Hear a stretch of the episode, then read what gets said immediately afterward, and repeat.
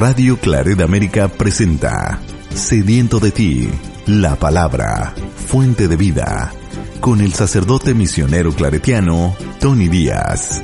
Reflexiones diarias del Evangelio. Aquí iniciamos.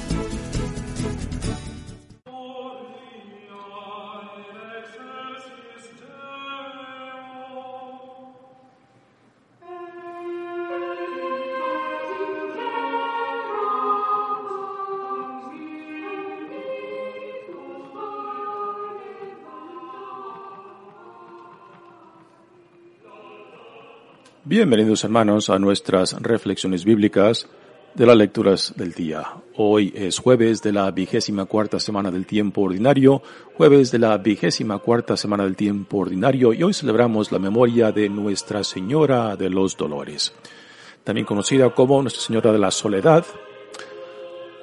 La primera lectura de hoy viene de la primera carta de San Pablo a los Corintios, capítulo 15, versículos 1 al 11. Hermanos, les recuerdo el Evangelio que yo les prediqué y que ustedes aceptaron y en el cual están firmes. Este Evangelio los salvará y lo, si lo cumplen tal y como yo lo prediqué. De otro modo, habrán creído en vano. Les transmití ante todo lo que yo mismo recibí, que Cristo murió por nuestros pecados, como dicen las Escrituras que fue sepultado y que resucitó al tercer día según está escrito, que se le apareció a Pedro y luego a los doce. Después se apareció a más de quinientos hermanos reunidos, la mayoría de los cuales vive aún y otros ya murieron. Más tarde se le apareció a Santiago y luego a todos los apóstoles. Finalmente se me apareció también a mí que soy como un aborto, porque yo perseguía la iglesia de Dios y por eso soy el último de los apóstoles, e indigno de llamarme apóstol. Sin embargo, por la gracia de Dios soy lo que soy, y su gracia no ha sido estéril en mí. Al contrario, he trabajado más que todos ellos, aunque no he sido yo, sino la gracia de Dios que está conmigo. De cualquier manera, sea yo, sean ellos, esto es lo que nosotros predicamos y esto mismo lo que ustedes han creído. Palabra de Dios. El salmo responsorial es el salmo 117 y el responsorio es, Te damos gracias Señor porque eres bueno. Te damos gracias Señor porque eres bueno. Te damos gracias, Señor, porque eres bueno, porque tu misericordia es eterna. Diga la casa de Israel, su misericordia es eterna. Escuchemos el canto de victoria que sale de la casa de los justos. La diestra del Señor es poderosa, la diestra del Señor es nuestro orgullo. No moriré, continuaré viviendo para contar lo que el Señor ha hecho. Tú eres mi Dios y te doy gracias. Tú eres mi Dios y yo te alabo. Te damos gracias, Señor, porque eres bueno. El Evangelio de hoy, hay, ah, hay dos opciones para hoy. La primera opción es ah, de Juan, la segunda de Lucas. Yo he escogido la primera opción. Capítulo 19, versículos 25 al 27 del evangelista Juan. En aquel tiempo junto a la cruz de Jesús estaba, estaban su madre, la hermana de su madre, María la de Cleofás y María Magdalena. Al ver a su madre junto a ella, al discípulo que tanto quería, Jesús dijo a su madre, Mujer, ahí está tu hijo. Luego dijo al discípulo, Ahí está tu madre. Y desde entonces el discípulo se la llevó a vivir con él. Palabra del Señor. Muy bien, demos comienzo a nuestra reflexión de las lecturas de hoy. Como mencioné al principio, hoy celebramos la memoria de Nuestra Señora de los Dolores una fiesta que no está fundada en una aparición, sino en la experiencia de María como Madre de Jesús, y esto lo conectamos directamente con las referencias a los evangelios eh, en la vida de María con Jesús, su Hijo amado. Esta festividad no se sabe exactamente cuándo comienza, pero ya para el siglo VIII en Alemania ya, se, ya existía una devoción a la compasión de María. Pero fue hacia el siglo XII cuando ya empieza a intensificarse esta devoción. Al principio de esta devoción nos dicen los historiadores que había devociones a los cinco gozos de María que después fueron complementados con los cinco dolores de María. Pero ya para el siglo XIII, los cinco dolores de María pues aumentaron a siete con referencias bíblicas y después a los, la orden religiosa de los servitas, pues fueron los que promulgaron y los que hicieron esta devoción popular uh, en Europa y que después en el continente americano también echó raíces. Antes del Segundo Concilio Vaticano había dos, me, dos fiestas que celebraban los dolores de María, o sea, la experiencia del sufrimiento de María por la pasión y muerte de su Hijo Jesucristo. Una de estas fiestas eh, se celebraba uh, una semana antes, eh, un viernes antes del Viernes Santo, o sea, el viernes antes del Domingo de Ramos, en el cual se enfocaba la experiencia de María como madre, eh, viviendo en, sí misma uh, la pasión y muerte de, su Hijo Jesucristo. Y la segunda celebración se celebraba en septiembre 15, después de la solemnidad de la exaltación de la cruz, que fue ayer, ¿no? El segundo concilio vaticano uh, decidió quitar fiestas duplicadas, entonces canceló uh, la fiesta dentro de la cuaresma, o sea, la que se celebraba un, una semana antes del Viernes Santo, y dejó la de hoy, la de septiembre 15, eh, siguiendo la solemnidad de la exaltación de la cruz para conectar la pasión de Jesús con el sufrimiento de María como madre de Jesús. Así que es lo que celebramos hoy en día. Y en esta celebración, en esta fiesta, pues uh, está, está fundada en la experiencia de María como madre que tenemos en, en los evangelios.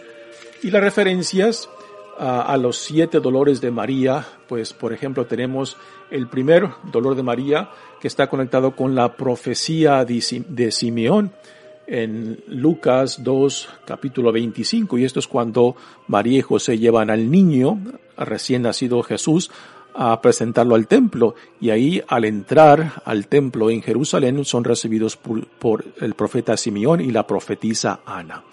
Y es lo que Simeón le dice a María, en lo que eh, conectamos en, eh, en, este primer dolor uh, de María.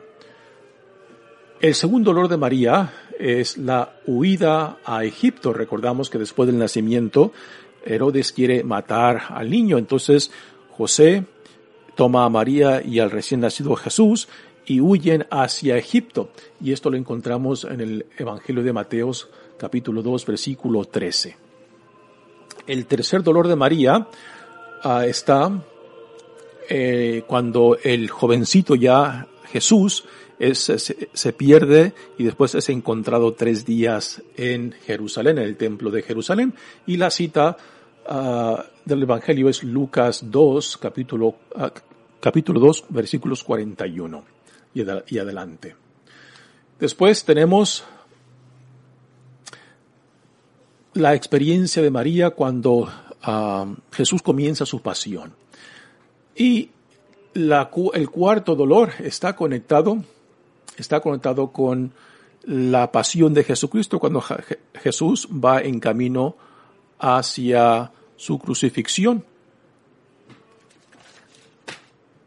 Aquí la tradición popular pone a María que se encuentra uh, con Jesús cuando Jesús va cargando la cruz yendo hacia el Calvario, pero en realidad los evangelios no relatan ningún encuentro de Jesús rumbo al Calvario y el encuentro con María. Es la tradición, la religiosidad popular la que pone este encuentro y que a veces también eh, son, son puestas en, en, en, películas. Por ejemplo, en la película de la Pasión de Cristo, uh, hay esta escena donde Jesús cargando con su cruz, hacia, yéndose al Calvario, pues uh, tiene el encuentro con su madre. Es una escena uh, que no está relatada en los evangelios, pero que en la tradición popular eh, pues se incluye como parte de la experiencia de María. Sabemos de que María, eh, eh, según el Evangelio de Juan, está al pie de la cruz, que es otro de los dolores que se celebra en esta celebración de María, y que muy probablemente sí estuvo presente durante ese, ese paso de Jesús con la cruz hacia el Calvario. El quinto dolor de María es cuando la tenemos a ella al pie de la cruz junto con el discípulo amado y otras dos mujeres. El sexto dolor de María es cuando bajan al cuerpo de Jesús de la cruz. Ahora la tradición popular pone ponen a María recibiendo el cuerpo de Jesús después, después de que es bajado de la cruz. Esto no se encuentra en ninguno de, los evangelios. Los que reciben el cuerpo de Jesús, después de que es bajado de la cruz, es José de Arimatea, y esto lo tenemos en los cuatro evangelios. Eh, en el evangelio de Juan es José de Arimatea junto con Nicodemo, que también ungen el cuerpo de Jesús antes de depositarlo en la tumba.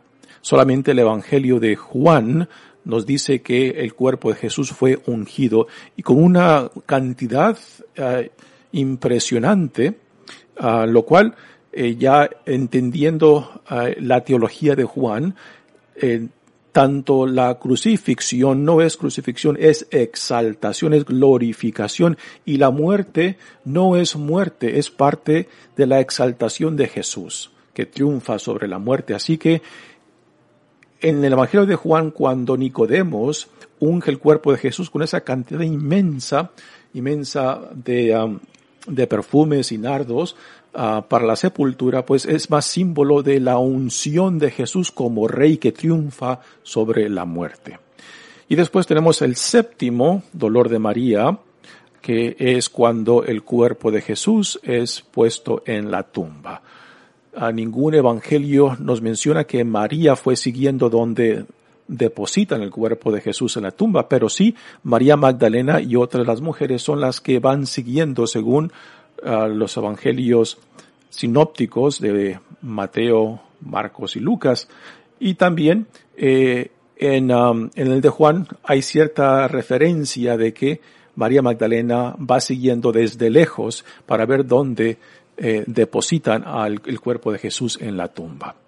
Bueno, estos siete dolores de María hacen referencia a la experiencia de María como madre al ver sufrir a sus hijos, de que ella comparte en cierta manera la pasión de Cristo porque vive en su propia, en su propia carne, en su propia experiencia, el dolor de perder a un hijo, ¿no? Ahora, es aquí donde entra, yo creo que eh, parte de la riqueza católica, ¿no? que no solamente utilizando las referencias bíblicas, eh, particularmente los evangelios, sino también la imaginación teológica de imaginar la experiencia de María como madre, ver, a, ver a su hijo tratado como un peor criminal, verlo crucificado y que muera en la cruz de esa manera, ¿no? Entonces aquí es donde entra la imaginación teológica y la riqueza católica de acompañar a María en su dolor, ¿no? Es, aquí yo creo que donde la riqueza católica nos ayuda no solamente a enfocarnos en Jesús, sino a, todos las, a todas las personas en torno a Jesús. Y particularmente en este evangelio que se escogió para esta festividad, el evangelio de Juan, cuando María se encuentra al pie de la cruz. Y es solamente el evangelista Juan que pone a María aunque no la nombra por nombre, simplemente la menciona como la madre de Jesús y la pone al pie de la cruz, junto con otro par de mujeres y el, misterioso discípulo amado que no se nos dice por nombre quién es. Algunos dicen que es el evangelista Juan, algunos dicen que es eh, un personaje criado por el evangelista que representa el ideal del discípulo al cual todos somos llamados a ser, ¿no? Ahora, Jesús sufriendo, Jesús ya muriendo, ¿no? Aún tiene, tiene el detalle de preocuparse por la vida de su madre, ¿no? Y que desde la cruz, desde la cruz, em, prepara eh, lo que ha de ser de su madre, puesto que ahora ya ella queda eh, viuda, es viuda porque ya José ha desaparecido de la cena y ya el, el único hijo que puede eh, luchar por ella, defender por ella, representarla a ella socialmente, pues ahora está por morir, ¿no? Así que las viudas, eh, sabemos por el Antiguo Testamento y por eh, otros comentaristas que las viudas eran uno de los grupos que más marginados eran, más vulnerables eran en la sociedad y que por tanto una viuda desamparada pues era una viuda que peligraba. Y Jesús desde la cruz pues tiene esa no solamente delicadeza, sino esa, esa concientización de preocuparse por el futuro de su madre y ahí pues une las vidas de este misterioso discípulo amado con su madre para que él se haga responsable de ella, de que él sea el hijo para ella, el hijo que ahora pierde en la cruz y que ella sea la madre para este discípulo. Ahora, en el Evangelio de Juan las cosas nunca deben de tomarse literalmente, porque el evangelista Juan siempre tiene un plan teológico trazado. Por ejemplo, Jesús eh, en la cruz no es un, una imagen um, de fracaso, como lo es, por ejemplo, en los evangelios sinópticos. El evangelista Juan, cuando Jesús es, es crucificado, para, para él el Jesús es exaltado. es un, es un, es un tema de glorificación y no simplemente de pasión y muerte. Igualmente, el discípulo amado y María aquí representan algo más que las personas. María representa en cierta manera a la iglesia. La iglesia que ahora eh, recibirá, recibirá y alimentará a, a los hijos para acercarlos a, al Salvador, a Jesucristo, ¿no? Juan representa, representa a aquellos que son atraídos, a aquellos que son acercados por el Espíritu de Dios al reino de Dios. Así que en este unir a María con el discípulo amado, el evangelista Juan nos está proyectando una imagen de lo que será después la comunidad del reino. María que representa la iglesia, el evangelista, el, discípulo amado que representa a los discípulos de Jesús que son acogidos por esta comunidad del reino, ¿no? Así que e, es, es una escena muy bella y aquí hemos de tener en mente el plan teológico que el evangelista Juan tiene en esta escena. Muy bien, pasemos ahora a las lecturas de hoy. La primera lectura viene de la primera carta de San Pablo a los Corintios y estamos ya casi hacia el fin de esta primera carta. Y aquí Pablo eh, vuelve al tema, al tema de la formación de esta comunidad de Corinto que le ha causado tantos dolores de cabeza y que desde Efeso o Éfeso está escribiendo esta carta porque le han llegado noticias de, las, divisiones, de los problemas internos. Y la pregunta que debe de resaltar es, ¿por qué aquí Pablo les escribe acerca de la resurrección, de la tradición de la resurrección que él ha recibido y que ahora les comunica? Quizás le llegaron noticias de que había dificultad en aceptar la resurrección en la mentalidad griega, puesto que Corinto está en territorio griego, la resurrección era un tema muy difícil de aceptar. Para ellos, eh, la resurrección del cuerpo era, era algo blasfemo, algo que, que decían, la liberación del alma del cuerpo es la gloria.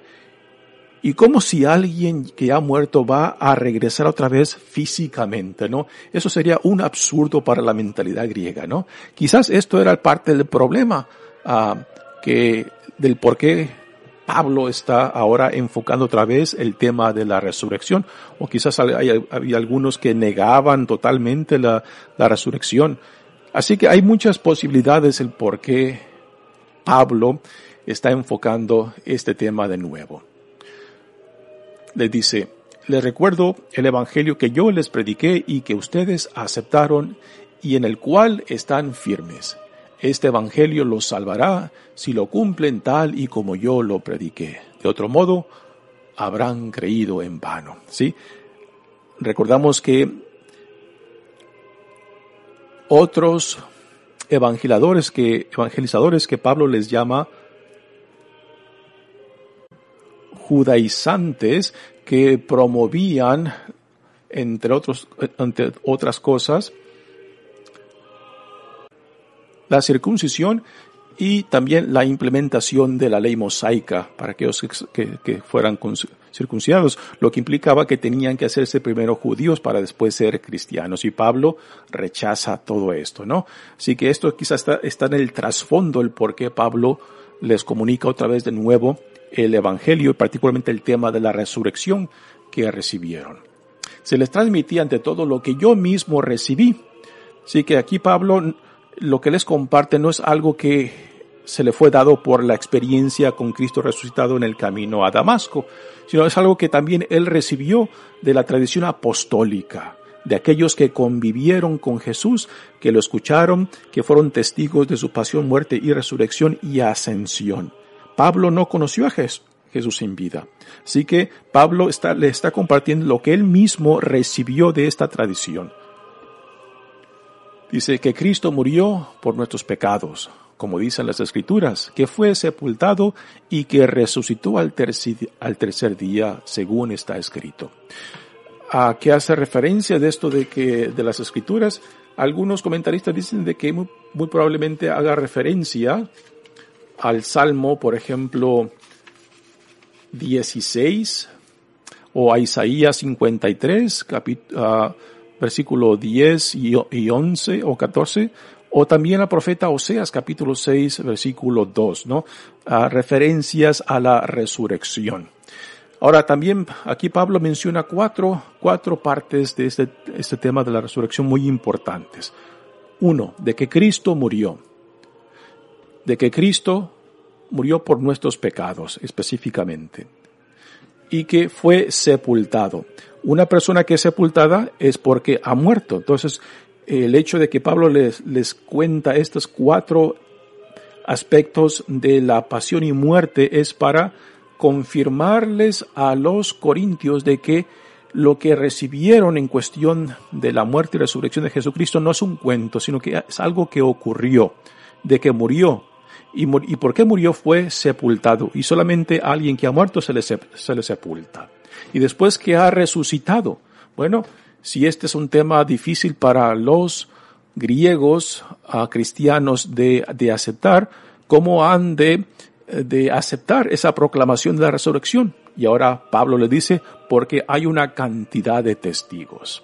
Dice, y se les apareció a Pedro, el primero entre iguales de los apóstoles, y luego a los doce, por los doce a los doce apóstoles. Después se le apareció a más de quinientos hermanos reunidos, la mayoría de los cuales vive aún y otros ya murieron. Más tarde se le apareció a Santiago. Santiago viene siendo a, a quien se le llama el hermano de Jesús. Y recordamos de que algunos de la familia de Jesús fueron, llegaron un poco tarde a creer en él el, aún en el Evangelio de Juan, capítulo 7, se menciona de que algunos de los familiares de Jesús no creían en él todavía.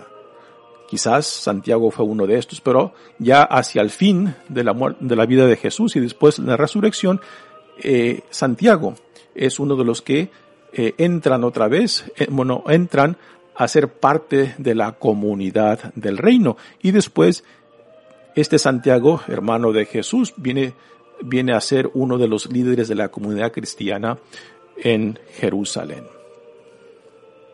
Así que cuando Pablo menciona este gran número de testigos es para confirmar que lo que recibieron por parte de él en torno al Evangelio y en torno a la pasión, muerte y resurrección de Jesucristo no simplemente es una historia, no simplemente es un buen cuento, sino que hay testigos que convivieron con Jesús en su pasión y muerte y que fueron testigos oculares y que fueron testigos de vida porque sus vidas fueron transformadas por la experiencia de la resurrección y de la y de Pentecostés, ¿no?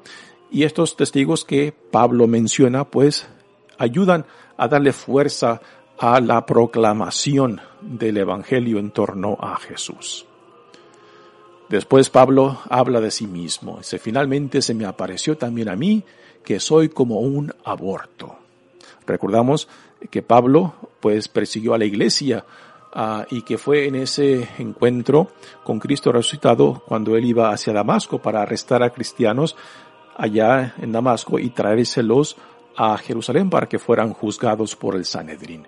Y en esa, en esa trayectoria es cuando Jesús resucitado viene a su encuentro y en esa experiencia que se narran tres veces en los Hechos de los Apóstoles y que después Pablo en sus cartas también hace referencia varias veces a su conversión, donde Cristo le dice, Pablo, Pablo, ¿por qué me persigues? ¿No?